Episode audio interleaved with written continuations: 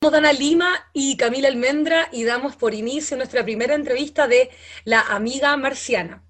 Imagina que el mundo terrícola se abandona al fin después de respirar tantos siglos del patriarcado y destrucción ecológica, y que en este exilio se descubre alrededor del Sol Alfa y Sol Lapislázuli la órbita de tres planetas, habitables y colonizables, que conforman el poemario que les traemos en este capítulo. Salutri, base de la unión de gobiernos y de la hegemonía política, menos cuarto hizo indómita tierra con ejércitos paramilitares y disputas por el agua, y Sorbix, el planeta cárcel para deshumanizar a quienes sobraron y probar con inteligencias artificiales a las cuales se pueden radiar con el conjunto de seres, pues es un vertedero miserable. En este poemario distópico, feminista y cyberpunk, sorpresa, la humanidad sigue ejerciendo la jerarquía piramidal. El agua sigue siendo un privilegio. Los humanos mutantes usan su fuerza como emblema y los dictadores se repiten como un eterno retorno, como un eco condenado a perpetuarse más allá de los límites de nuestra galaxia. Y cito, hay que salir de uno mismo para lograr unos ojos lavados por la atmósfera. Dana. Bueno, hola, ¿cómo están? Bueno, ya nos presentó Camila. Hoy vamos a estar hablando con la autora de Las ovejas radiactivas de Colimá, Ana Tapia. Vamos a hablar un poquito, vamos a hacer una presentación muy cortita. Ana es licenciada en psicología y ha escrito varios libros, de los cuales ganó el premio Leonor de Córdoba de poesía, con El túnel de los espejos deformantes, El polizón desnudo, que es otro libro de El Gaviero en 2009, una obra híbrida inspirada en su experiencia como antropóloga, Kiriwina, el fin del viaje 2012, fruto de sus estancias en Suecia, país con el que tiene un fuerte lazo emocional, ha publicado también Vértigo en Cazador de Ratas en 2018 y el poemario de ciencia ficción Las ovejas radiactivas de Colima, Cazador de Ratas 2018. Bueno, Ana, vamos a comenzar. Cuando nosotros empezamos leyendo tu libro, nos pasó algo que, creo que tiene como ese poder igual la, la, literatura, es que la literatura es un, un espejo no solo de la realidad, sino también de la, de la, historia de diferentes culturas. Y cuando busqué qué era Colima, descubrí que era este lugar de, donde llevaban los presos políticos de la URSS, y pensábamos un poco en Latinoamérica, tanto Argentina como Chile han tenido lugares parecidos. En Chile estaba la isla Dawson, donde se llevan los presos políticos del golpe militar de Pinochet, y en Argentina estaba la isla de los estados, que tenía la misma función, que si bien se cerró antes del, golpe militar que hubo en los años 70, pero que también se daba todo toda este tipo de gente, intelectuales, personas que se oponían al sistema o al régimen que estaba en vigencia en ese momento. Y creo que a partir de eso pudimos como también hacer esta lectura mucho más cercana a, a las ovejas radiactivas de Colimá, pero entiendo que por tu geografía también está impregnado ¿no? la historia de Europa y, España, que también vivió un proceso largo de, dictadura. Así que no sé si querés comentarnos cómo nació esta idea de, ubicar eh, Sí, pues em, es cierto, el, título que elegí para, el libro, la verdad es que tiene una historia detrás, bueno, una serie de significados eh, importantes, ¿no? Em, efectivamente, Kolimá es una zona de Rusia donde, bueno, donde se llevaba a los, presos y tal, y, murió mucha gente. De hecho, pues hay una carretera allí, por la zona de Siberia, pues que em, dicen que, en parte de la carretera está hecha con, huesos de, de, personas, ¿no? La llaman la carretera de los huesos, y de hecho hay un poema del libro que se titula así. Y, y bueno, em, lo que pasa que cuando yo pensaba en los otros planetas de, mi, de, ese universo que, he creado, ¿no? pues algunos nombres eh, están cogidos de la Tierra porque yo pensaba, el ser humano al final siempre acaba repitiendo los nombres. Y en el libro, Colimá es un, lugar, un lugar del, del planeta Solvis que, em, casualmente se llama igual y casualmente también va a vivir una, como una tragedia. Y lo de las ovejas radiactivas, que eso a lo mejor la gente se pregunta de dónde salen esas ovejas, ¿no? Pues eso está inspirado en, una cosa, yo es que de verdad hay cosas que han pasado en, nuestro planeta, en la Tierra, que me parecen totalmente marcianas, cosas relacionadas pues, con la violencia normalmente, ¿no? Y, las ovejas radiactivas salen de una operación que hizo Estados Unidos, creo que fue en los años 60, eh, que estaba probando su armamento nuclear, pues, bueno, está en la, en la Guerra Fría y tal, contra los rusos, y entonces no se le ocurrió otra cosa que eh, eh, coger un barco, llenarlo de ovejas, lo llevaron al, Pacífico, a un, sitio, y entonces pues le, lo bombardearon con, bombas eh, nucleares. Y, entonces observaron a ver cómo iban muriendo las ovejas. O sea, a mí me parece totalmente aterrador o terrible, ¿no? Y bueno, esa, esa mezcla, porque luego, luego yo yo pensé, podría llegar a ocurrir un desastre incluso en otro planeta, porque como el ser humano tiende a repetir sus errores, pues, pues me imaginaba esos otros animales otra vez huyendo de la barbarie, en cierto modo, aunque fuese otro planeta. Y, de ahí surgió el título.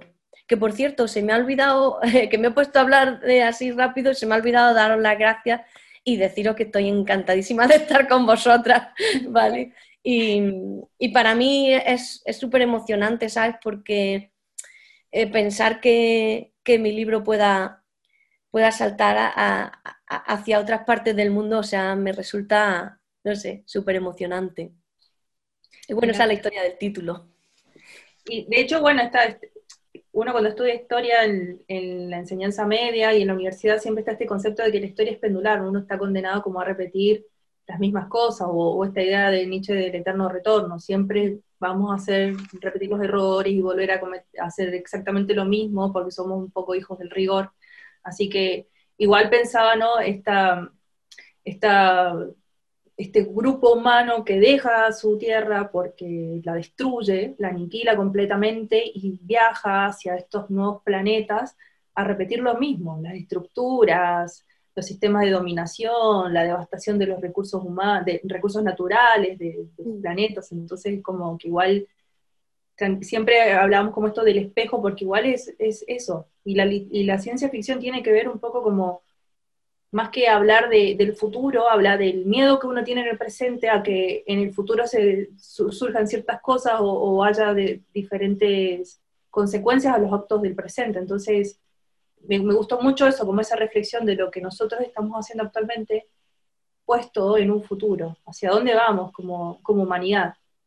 Bueno, eh, había una de las cosas que también me interesó mucho, que me interesó, me pareció que un poco viene a responder lo de por qué la poesía, aunque hablabas de que la, empezó siendo un proyecto narrativo de cuentos y que de una forma misteriosa, como solo la, la poesía puede hacerlo, llegaste a, a escribir el, el libro en, en, un poemario, terminó siendo un poemario, y pensaba un poco esto de que a veces la poesía es como un conductor de mensaje mucho más potente, incluso que la narrativa, tiene esta capacidad de calar profundo en, en las personas como eso, algo es algo metafísico, ¿no? Que si se podría decir, eh, como algo que te, que te, sacude del interior y, quizás encontré que la forma en que lograste o que pusiste la obra tiene una efectividad incluso emocional mucho más grande.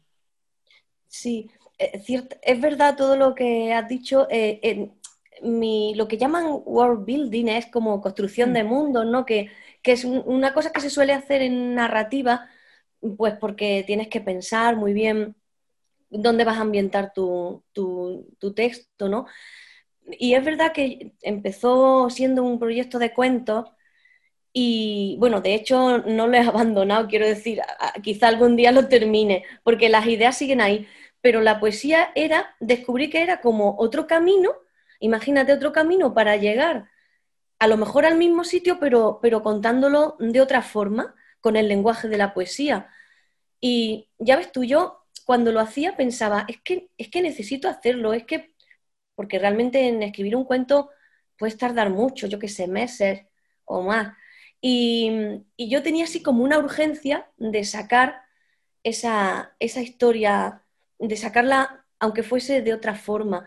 y, fue increíble para mí descubrir cómo el lenguaje poético podía, eh, podía darme otra perspectiva de, esos mundos.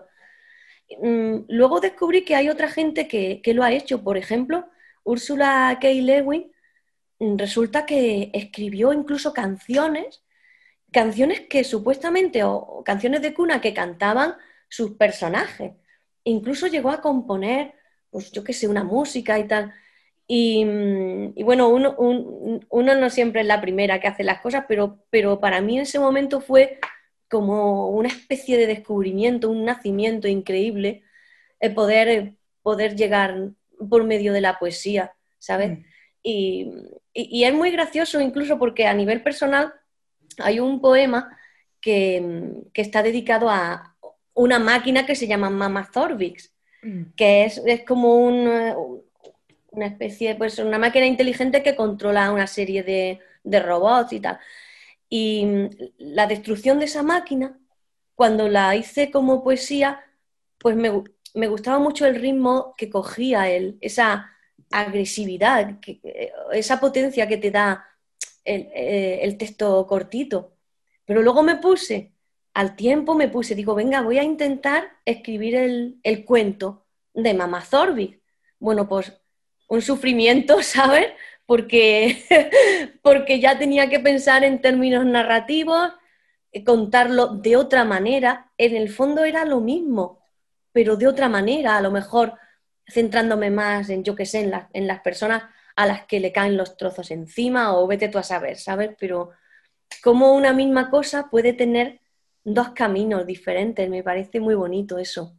Mm. Sí, y porque también la poesía te da una libertad escritural distinta a lo que se espera también de la, del horizonte de expectativas de la narrativa, que es un, cierre. Acá, aparte de construir este mundo, em, la última parte son poemas también de ciencia ficción intimista, que a mí me pareció también una experimentación súper interesante. Em, también, no sé, y, me gustaría como saber bien qué opinas tú, esta idea de la resignificación de los poemas épicos, que es lo que conversábamos también con Dana eh, a partir de los cantares de Gesta, no sé, pensando en el mío Cid, pero que sin embargo es un viaje eh, como frustrado, ¿no? Como de esta idea de cambiar el mundo, de generar algo nuevo, eh, y que finalmente termina perpetuándose las mismas, los mismos errores y, y incluso acrecentándose porque hay hay planetas parias, hay, hay planetas de dominación eh, total, totalitarios, entonces es una resignificación de un, de un cantar de gesta, lo, viste así como una, una ironía también a, estos poemarios donde los héroes eh, hacen sus su, su proezas y está ahí Penélope tejiendo, esperando. Sí, sí, sí, además a mí me encanta la, yo qué sé, por ejemplo, la mitología nórdica y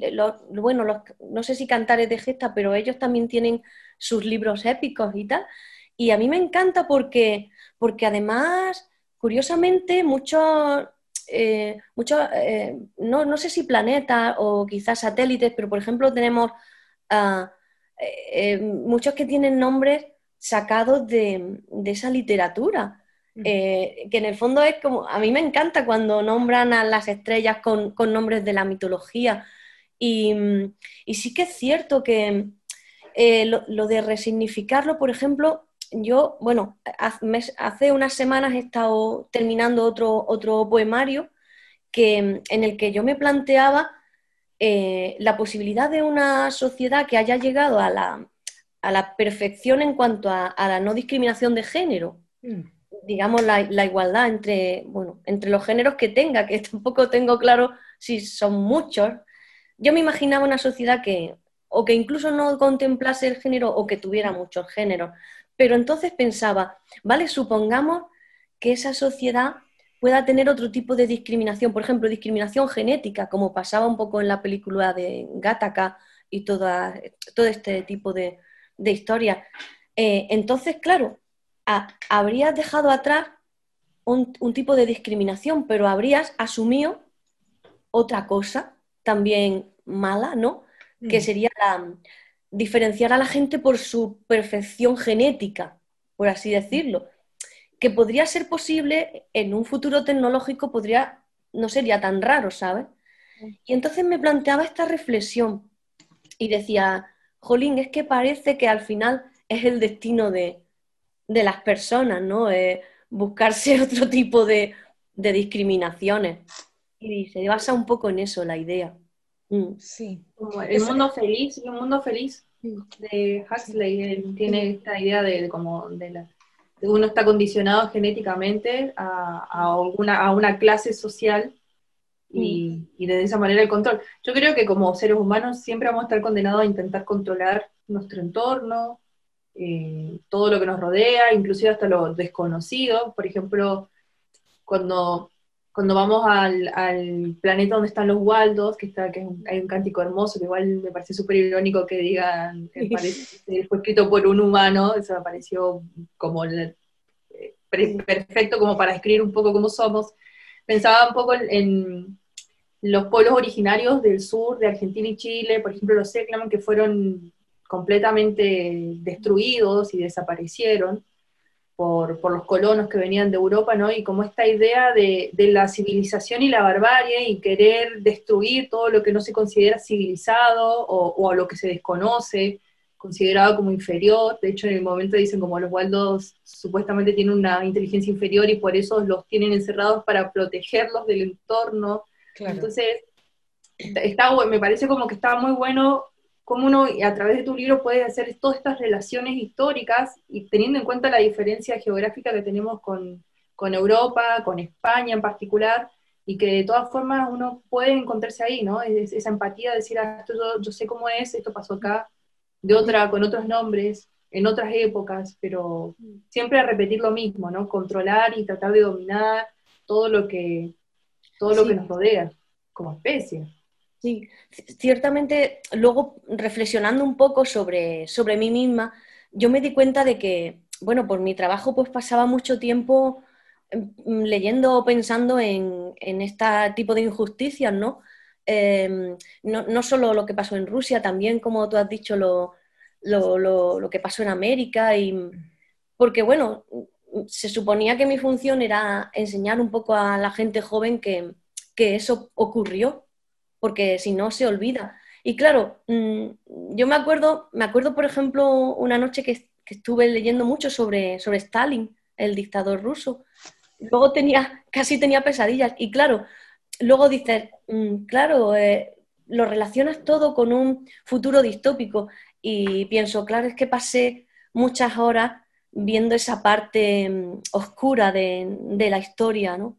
Y, supongo que es también una, necesidad de, exorcizar un poco, porque quieras que no te afecta. O sea, es una cosa que te afecta. Eh, ¿Sabes? Yo muchas veces pienso, la, gente, pues yo qué sé, los arqueólogos, la gente que trabaja investigando, no sé, matanzas y esas cosas, ¿no? O, campos de exterminio o, campos de trabajo. Y, y, creo que es una cosa que al final se te va colando dentro, realmente. Mm. y, te sale, te sale por los poros cuando, cuando tú haces ciencia ficción al final termina saliendo. En ese sentido, pues claro, yo lo reconozco que, eso me ha influido bastante, ¿sabes? Hay una memoria histórica también, pues acá se habla mucho de la herida colonial. Y esta herida colonial también de que hablen por, por, nosotros, porque acá en Chile, que el, espacio territorial del pueblo mapuche, por ejemplo, se le dice Hualmapu. Y eh, Hualmapu todavía vive colonizaciones donde, mm, eh, bueno, en un momento fue de discriminación positiva, no sé, por parte de la Iglesia Católica, esta idea como del lenguaje, de, del buen salvaje, pero hoy en día ya es una violencia absolutamente desatada, o sea, pasaríamos de los Waldos al planeta, al planeta cárcel, así radiándoles. Entonces, em, y, en ese sentido, cuando me gusta esa palabra de, cuando se, cuela, ¿cierto? Este devenir fascista que ocurre en, los gobiernos, hay un, una, una, cosa que, que, es clave, que cuando hablas de respirar el patriarcado. Ese respirar el patriarcado me pareció una figura increíble, porque uno de repente estaba viviendo violencia, semanas de femicidio, y uno como que siente que realmente está respirando un sistema que históricamente es más antiguo que el capitalismo. O sea, está en el sistema feudal, está en distintos sistemas. O sea, en, el futuro extragalaxia eh, seguiría el patriarcado porque está en nuestros corazones, está en nuestra programación. Em, entonces, em, ¿cómo, fue esta reflexión que, me llamó mucho la atención de, en el fondo, perpetuamos al final un sistema que está inserto nuestro, como, y que finalmente está la unión de gobiernos es un sistema patriarcal. Más allá del totalitarismo, el totalitarismo es patriarcal, nuestra, nuestro Estado es patriarcal. Entonces, ¿cómo esto se perpetúa? ¿Cómo fue la reflexión para construir en el fondo estos mundos? Pues la verdad es que, a ver, el, tema del patriarcado a mí me afecta muchísimo porque, bueno, sobre todo porque, porque lo noto, lo noto es como si fuera una niebla o algo, como humo que te rodea y, que sabes que siempre está ahí. Yo además, em, bueno, sobre todo en los últimos años, porque yo cuando era, cuando era pequeñita y tal, pues, es verdad que España pues, había tenido una dictadura eh, y en esa dictadura las mujeres no, pues yo qué sé, no podían tener una cuenta en el banco o, cosas más sutiles. La, Iglesia Católica tenía mucho poder. De hecho, yo misma estudié, que eso es otro tema, estudié en un colegio católico que me ha influido muchísimo también en, en los cuentos que escribo, esa, digamos, esa enseñanza religiosa, ¿no? Unida al patriarcado, pues imagínate, es como un cóctel ahí terrible. Entonces, cuando yo, pues yo qué sé, después de la universidad y fui, fui conociendo el feminismo y, poquito a poco, y ya todo ya, todo ya explotó cuando ya, cuando tuve una hija. Yo tengo una hija de nueve años y bueno, ella lo sabe, yo, sabe la, que yo me enfado mucho cuando, por ejemplo, pues no sé, en el, en el colegio pues le dicen que somos iguales, igualdad y todo eso, pero luego, luego ves que, que si la ropa, que si, yo qué sé, pequeños detalles que, tú te das cuenta que, no, que no son tan iguales. Y, cosas que la gente no se da cuenta, ni siquiera son pequeñas cositas. Por ejemplo, yo entro a, no voy a decir el nombre de la tienda porque es una multinacional, ¿vale? Pero, pero entro a ciertas tiendas de ropa y me pillo unos enfados porque veo Veo, por ejemplo, que la ropa de niña es más fina o tiene menos tela. Los pijamas incluso, como que quieren que pase frío o algo así, y me da mucha rabia y digo, me da mucha rabia, no puede ser esto. Mm, y, es un patrón que se repite. Y claro, yo entiendo que a lo mejor la gente dice, bueno, es que eres demasiado, no sé, como mirándolo todo con lupa, pero mm, yo sé que en otras zonas del mundo la, cosa pueda estar mucho peor que en Europa, yo lo sé. Pero pues, pues yo que yo me sigo enfadando con las cadenas de ropa y con las, ¿sabes? Que me voy encontrando.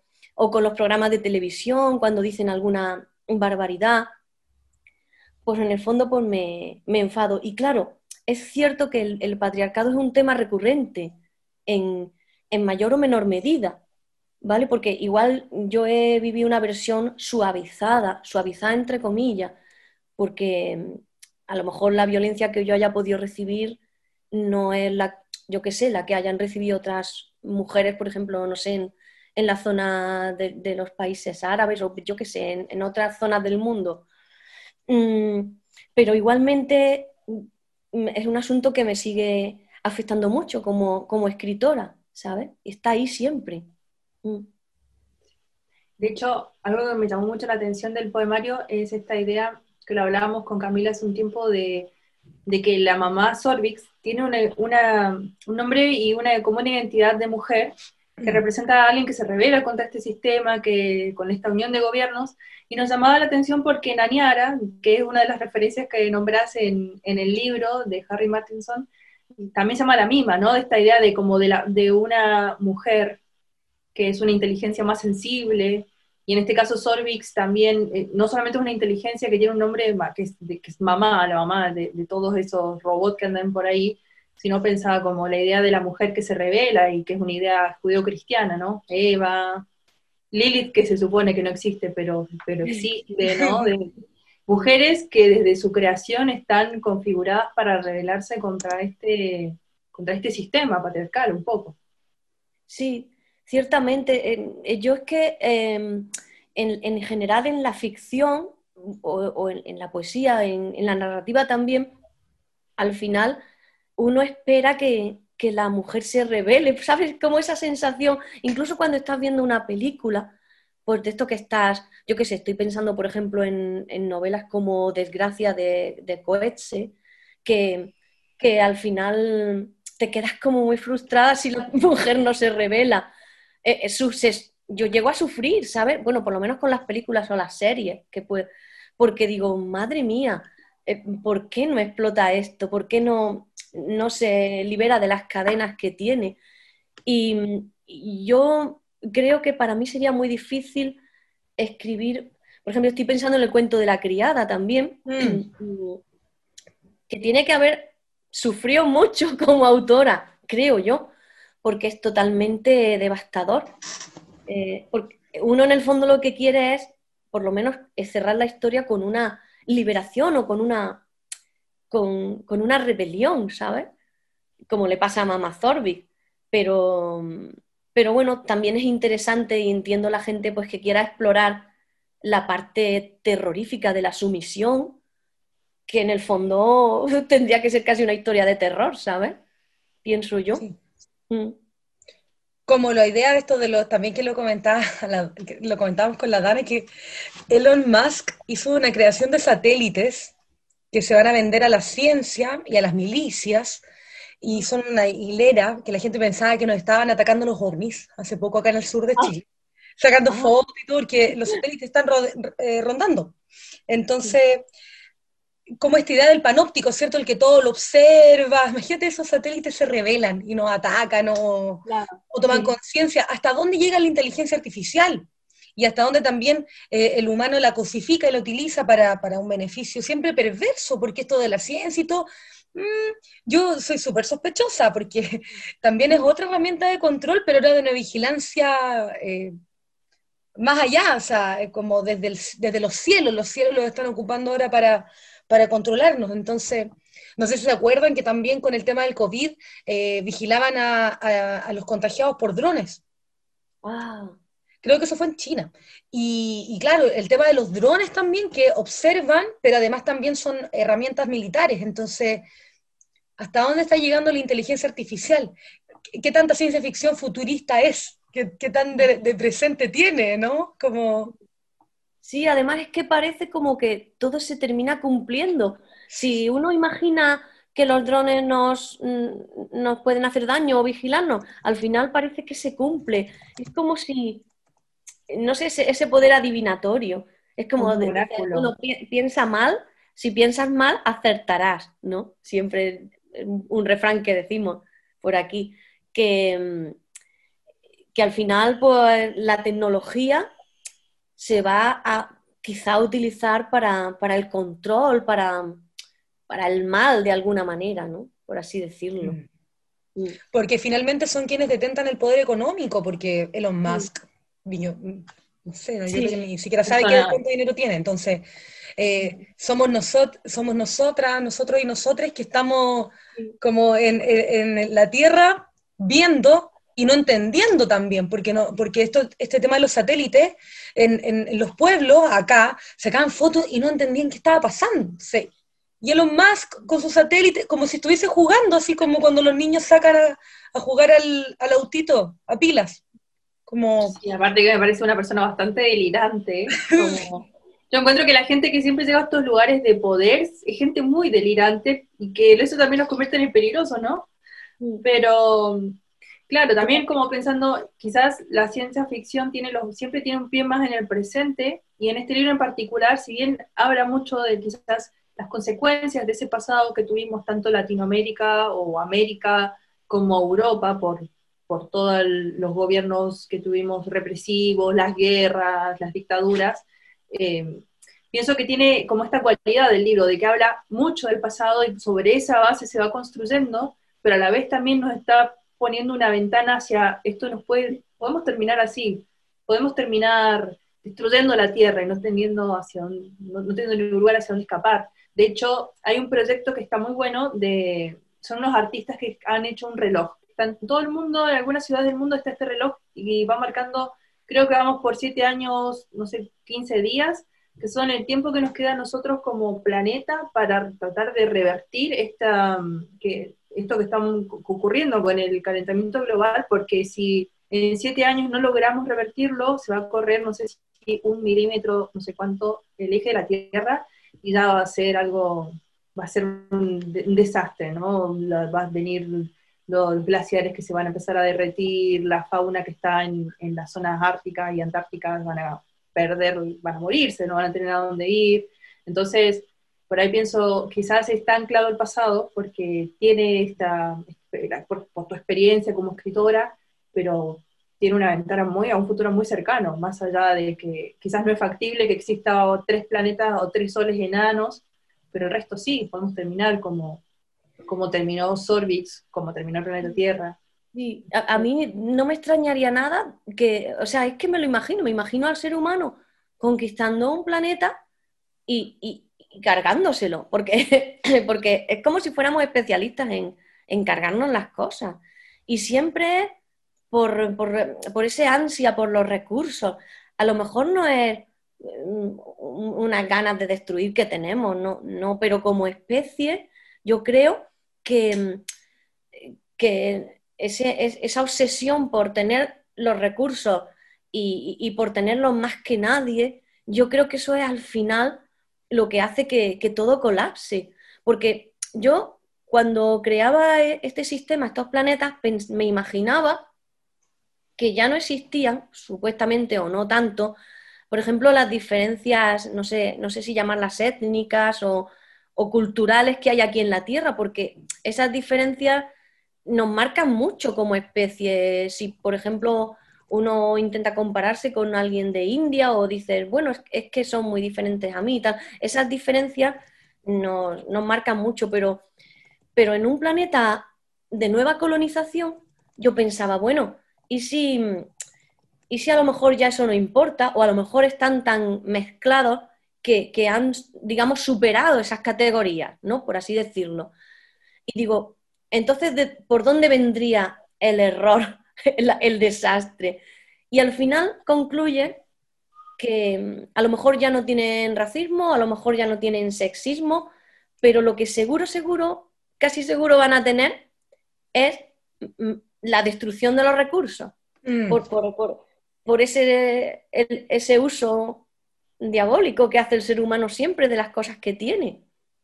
Entonces, bueno, eso eso siempre va... de, ahí la idea de la, destrucción de Zorbis, en el fondo, es como, como ellos se asustan tanto de que mamá Zorbis pues llega un momento en el que se va a apoderar o se puede apoderar de todo. Claro, ¿cómo va el ser humano a permitir que una máquina, por muy inteligente que sea, pues le gane la batalla, ¿no? Entonces prefieren pues arrasar con todo, arrasar con su propia obra, porque en el fondo era obra del, ser humano eh, también, Mamá Zorbix. Y, así, así es la especie. No, y me encanta esta figura que aparece después de la destrucción, que es Tesser Wolf, que es una especie de lobo del desierto, ¿no? Y, esta idea de, las ovejas o los sobrevivientes pidiéndole que, que, lo, que lo defiendan, que los cuiden de los monstruos, que al final termina siendo su propia especie. Y bueno, a mí particularmente fue creo que el, capítulo más doloroso del libro, leer el de Solix, el que, el que más me, me, dolió, ¿no? Fue, fue, fue, fuerte leerlo.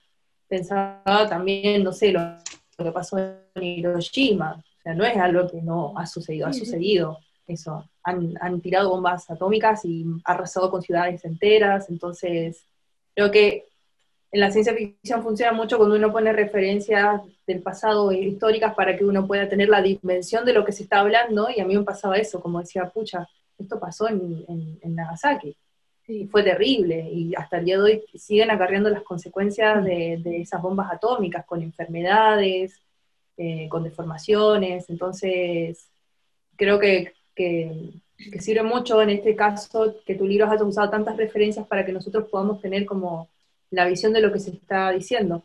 Y también me llamó la atención las referencias bíblicas, Babilonia, con esta idea de, ¿no? de la gran civilización de la cual sale el resto, eh, Jonás. A mí me gustaría que, nos comentaras un poco de esto, cómo, cómo, cómo, cómo pudiste hilar estas ideas o, estas referencias bíblicas en el libro.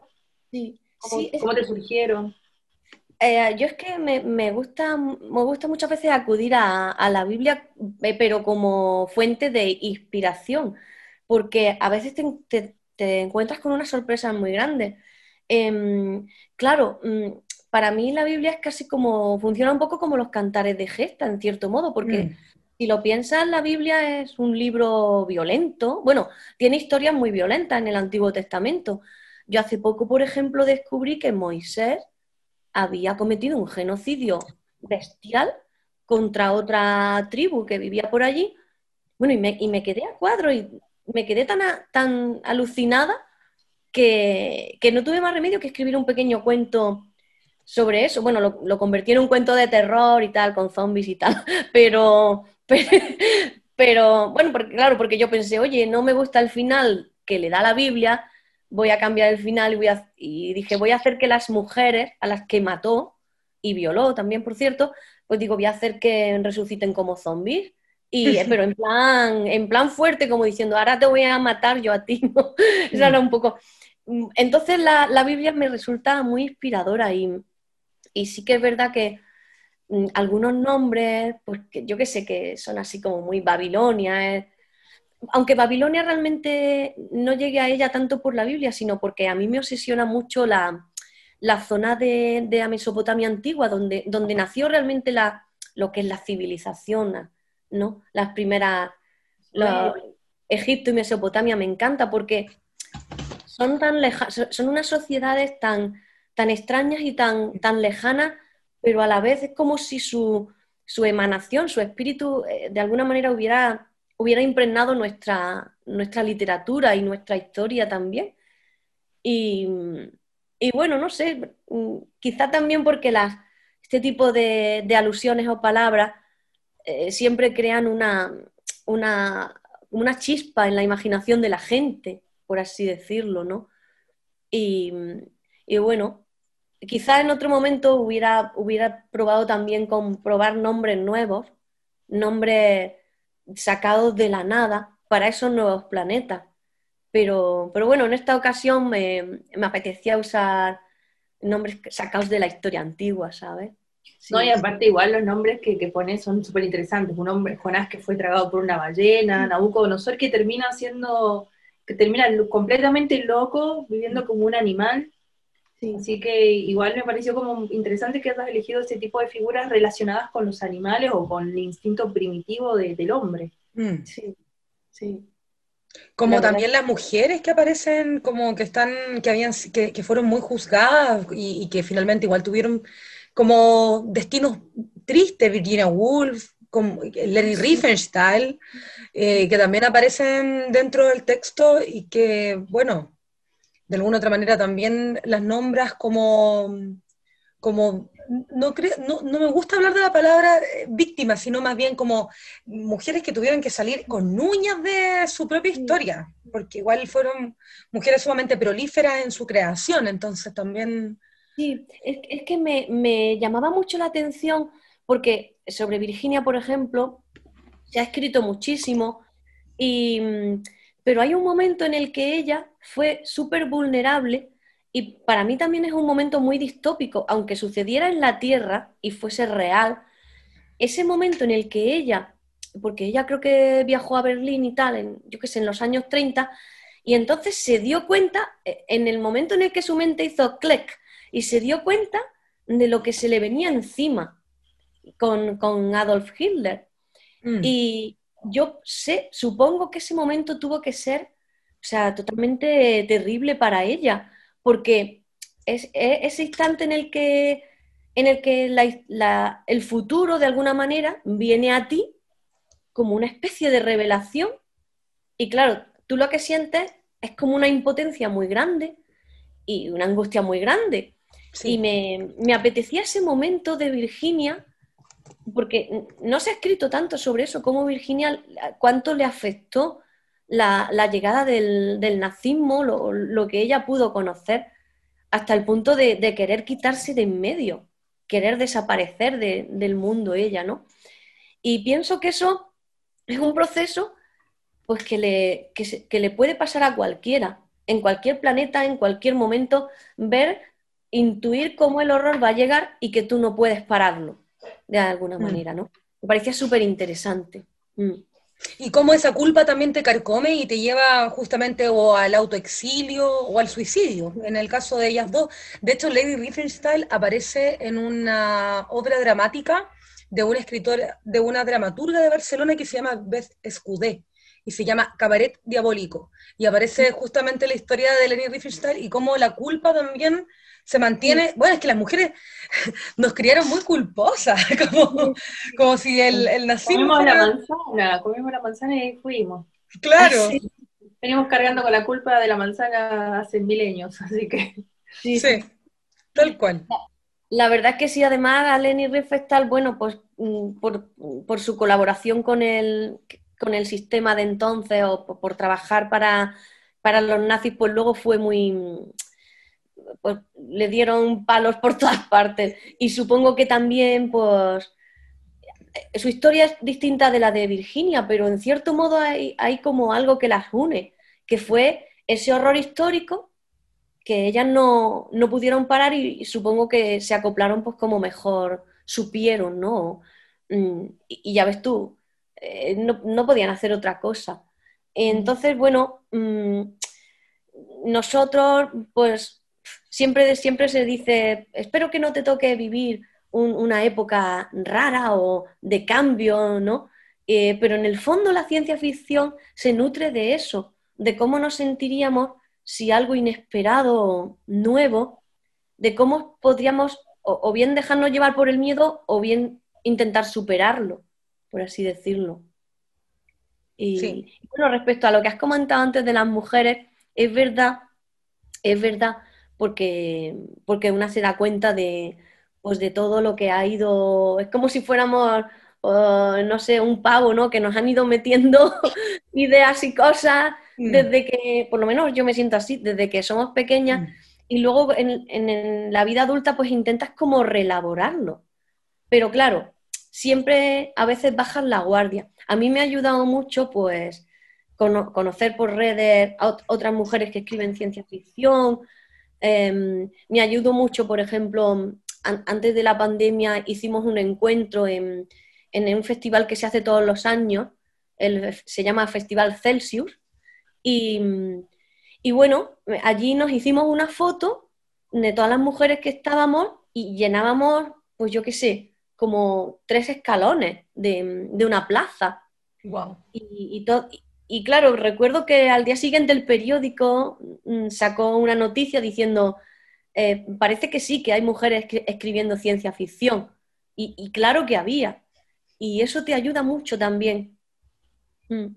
Siempre han habido. Yo me imagino que además también, Ana, tú tienes tremenda influencia. Has nombrado mucho a Úrsula K. Le Guin y como bueno, qué maravillosa. ¿Qué otras influencias también de escritora eh, nos podrías comentar también para quienes van a escuchar después de esta entrevista y probablemente también les va a interesar, eh, además de conocer tu obra, eh, entusiasmarse y conocer otras? Pues mira, hay, a mí hay una, una poeta que me encanta que se llama Angélica Lidl. Em, ella hace, bueno, hace libros totalmente perturbadores eh, los poemas son larguísimos y, y, bueno, trata temas, no sé, mm, muy surrealistas, muy, muy oníricos, eh, con, un lenguaje a veces, mm, pues yo qué sé, que roza casi lo diabólico, bueno, no lo, diabólico, lo, fantástico. Angélica Lidl me encanta. Luego también hay otras personas que no, son, no han hecho ciencia ficción expresamente, pero me, me han influido mucho en la forma del lenguaje, por ejemplo, los expresionistas, mm, yo qué sé, como Gottfried Benn, los expresionistas alemanes, bueno, es verdad que son gente muy antigua porque son como de principios del siglo XX, pero esa manera de, hablar mm, me gustaba mucho y a veces, y a mm. veces pues la usaba un poco para, para ciertos poemas míos. Y curiosamente también eh, a una persona que conocí de, ahí, de, no, me acuerdo de qué países, pero se llama Óscar Hurtado.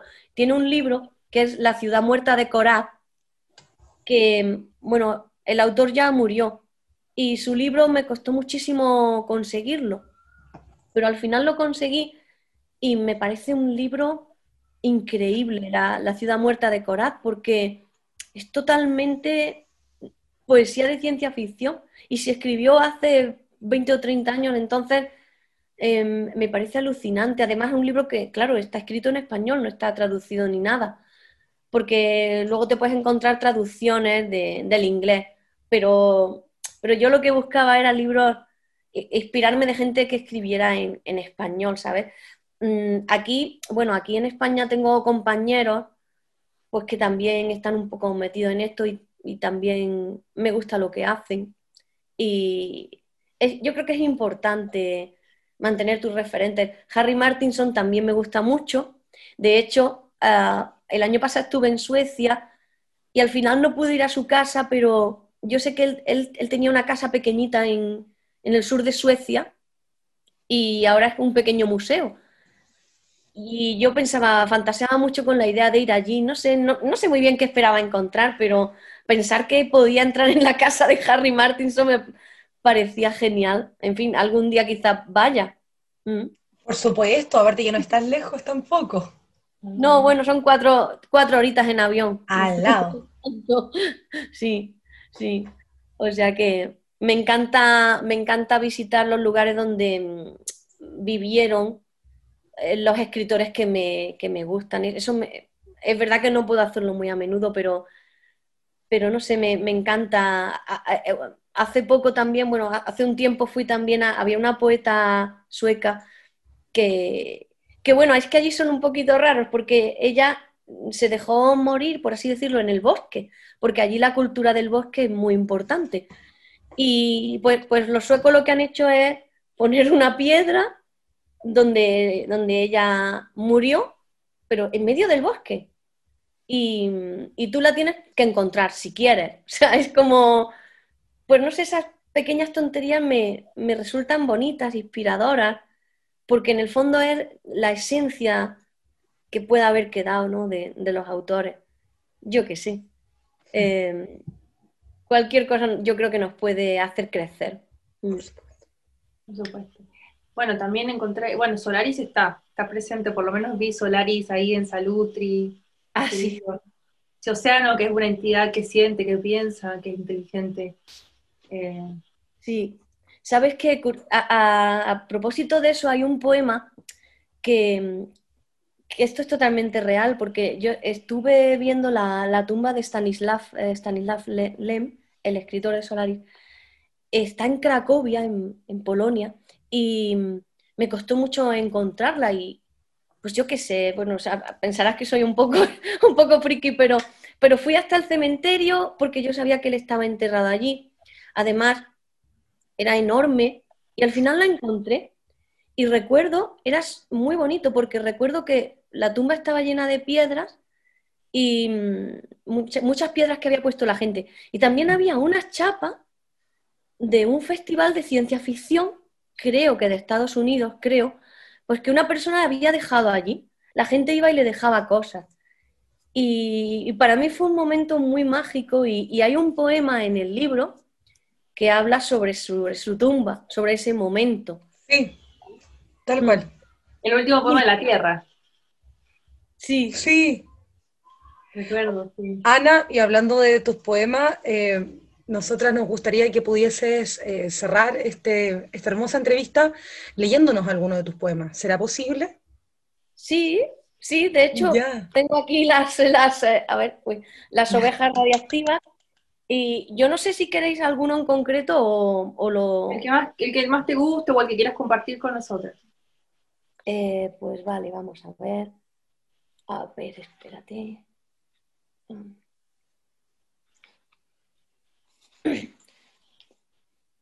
Pues bueno, os voy a leer la plegaria del cosmonauta. ¿Vale? Sí, me encanta.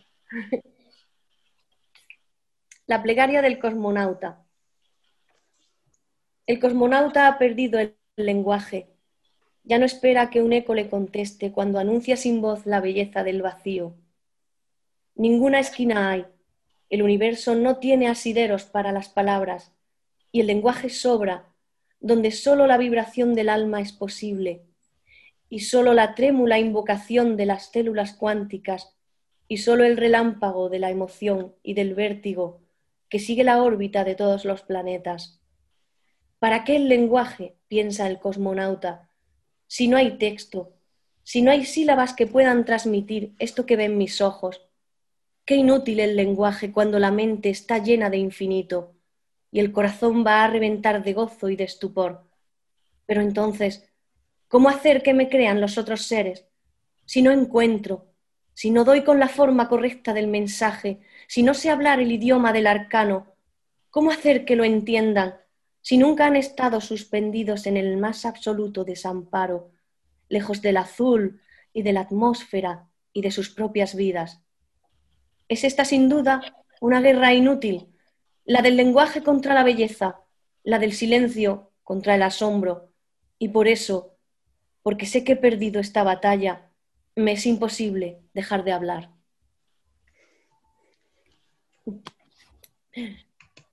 Gracias. Gracias, Ana. Muchas gracias a vosotros. Gracias por, por, estar y compartir con nosotros eh, esta, charla tan linda que se dio y por, por haberte tomado el tiempo, ¿no? de, hablar con... Sí.